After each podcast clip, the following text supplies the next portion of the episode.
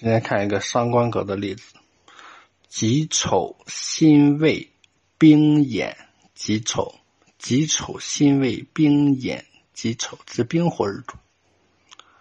哎，这个火土伤官吧，并且地支这个年和时支都是己土伤官，所以这个伤很旺啊。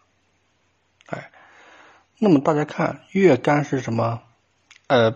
首先，在这个未月季下吧，季下其实火还有余气呀。冰火又作日之长生，哎，眼中甲木为用啊。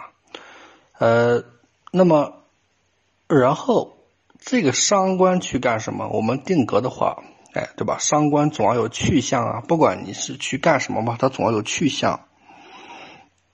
这个伤官只能去生财了，那么这个财就是辛金。有人说这个财星是不是土多金埋啊？这个辛金是不是土多金埋啊？其实应该是埋不了，但是肯定是有点问题。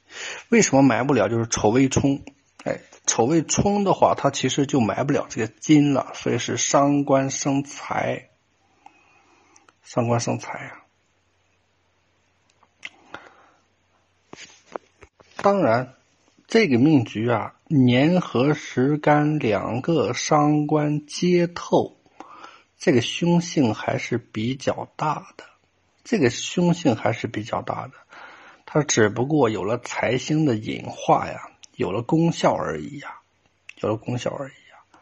所以这个命局啊，是伤官生财。这个命局的好处是什么？好处是没有减官星啊。